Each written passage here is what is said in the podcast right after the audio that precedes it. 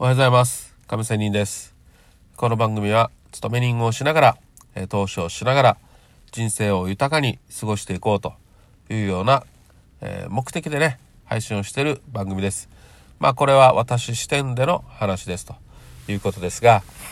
まあこの正月早々なんですが私もいっぱいいろいろ失敗してきましたよ、えー特にこの投資ではねマイナス3000万というね大きな借金を抱えて債務整理までいたしました。まあその中でもやっぱり生きてるというような感じなんですがまあでもこの債務整理してよかったですね。もしこの番組を聞いてる方で本当に借金を苦でねに苦しんで毎月どうやって返済しようかっていうことで本当に悩んでる人私も本当にそうでした、えー本当にね、えー親からも借りれず友達からも借りれずまあ借りたけどももうこれ以上借りれないと。もちろんどっかのね、えカードローンももうできないと。本当にもうどこからもお金を借りることができないっていう状況。そういう中でじゃあどうやって返済しようって本当に悩んで苦しんでる人いると思います。いろいろネットで探したりねいろいろあれやこれや考えてもやっぱりもう無理なものは無理なんですよ、ね、借りるとこがないと。まあそれよりも本当に私からえやった人の経験から言いますとそれよりも早く債務整理した方がいいです。本当にそうです。でじゃあいや弁護士料とかね、え司法書士料もないよっていう人も大丈夫です、えーまずは行ってみてください。弁護士司法書士の先生の方に。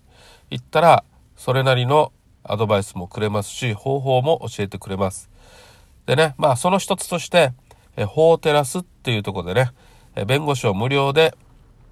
使えたりね、するところもあります。まあこれはまたね、収入によって違いますが、まあこれもちゃんと相談したらそれなりに、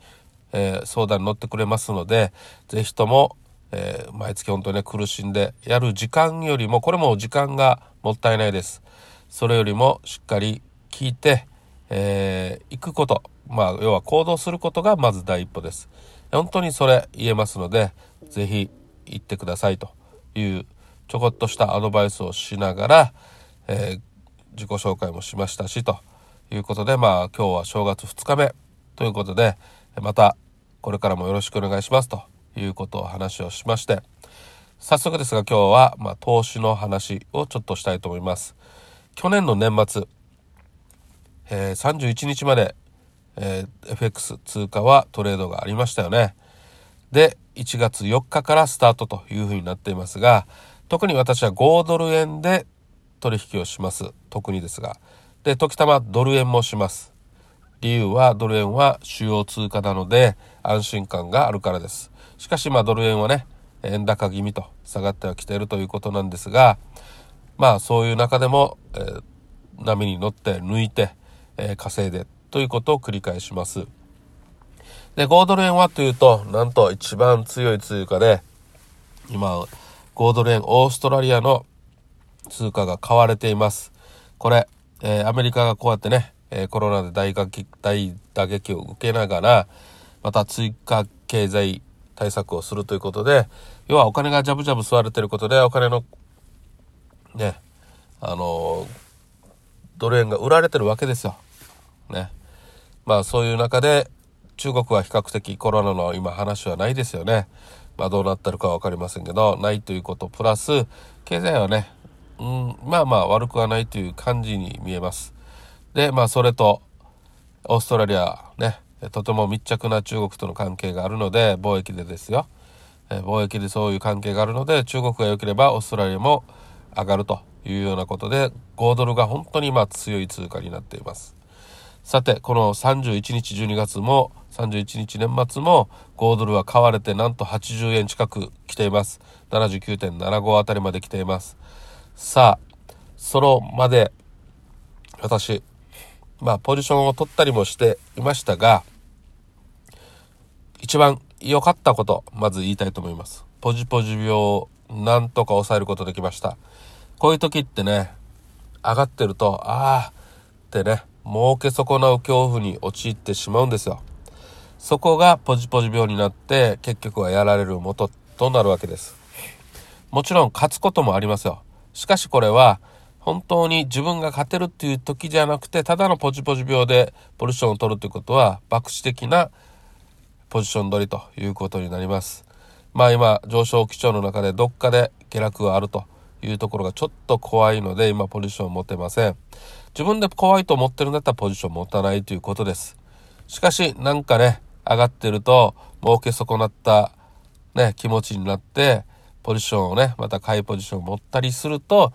またまたねよくあるように自分がポジションを持つ時に誰か誰かにね動画で見られてるようにねえー、私が買いポジションを持ったら下がるということもありますので、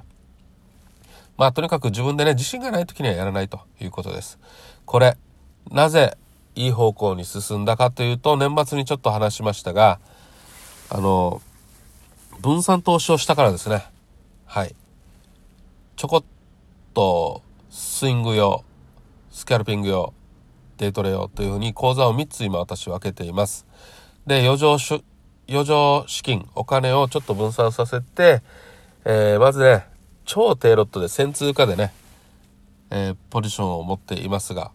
しかし、えー、この先通貨だからね、せいぜい1円動いても1000円ですよ。なので、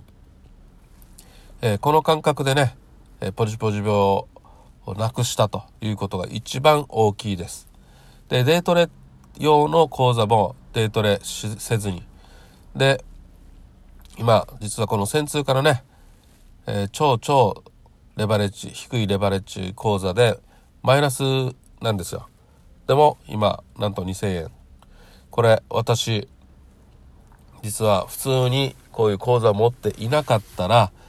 絶対1万通貨とかね、持っていて、2万マイナスとかね、または10万通貨やってる場合もあります。考えられます。ということは、ね、えー、10万通貨っていうことは、かなり負けてるってことになります20万ぐらいね。なので、えー、損切ってることができなかったはずなーって自分では思ってます。そういう意味で、自分がポジポジ病にならないようになるようになる時にこういうね、えー、超低力で、ね、あの、革新的な勝てるというポジションじゃない時に、ポジポジ病になりたい時に、なってしまう時にそう超低ロットでやってみると。そしたらまあマイナスでもね全然痛くないと。いうような感じの超低ロットでやるっていうことがかなり効果的に出ています。これ私本当に去年のね、えー、後半の一番の自分のプラスだなというふうに考えています。なので是非私のような人はおすすめです。本当におすすめです。え特にポジポジ病とか儲け損なう恐怖とか損切りできないとかね。凡人に一般私一般の凡人です。そういう凡人普通に普通の人が普通の失敗をするということがちょうど当てはまる人にはおすすめです。そうやって3つの口座に資金を分けてそれぞれでトレードするということです。そうした時にいろんな通貨でも超低ルットでね取引してみていろんな通貨の勉強が、ね、癖が出ています。えー、その勉強もにもなりますのでおすすめですということで、えー、去年のスタート、えー、去年じゃない去年の年末にねポジポジ病を解消できたということが非常に今私、え満足していますね本当に。なので1月4日もしかしたら9等から始まるんじゃないかと私は思ってます5ドル円さあこれが当たったら楽しいよなと。9等から窓開けね。始まった場合には私はここだという時で売りポジション持とうかなと思っています。しかしこのね、窓開けのレベルによってもレバレッジは考えようと思っています。さあ、このレバレッジはということはまたね、後で話をするといたしまして、まあとりあえず今日は去年の後半の成功事例と、そして自分で一番今満足している状況を話しまして、何かのあなたのお役に立たればと思って話をしてみました。もう一回言うとポジポジ病そして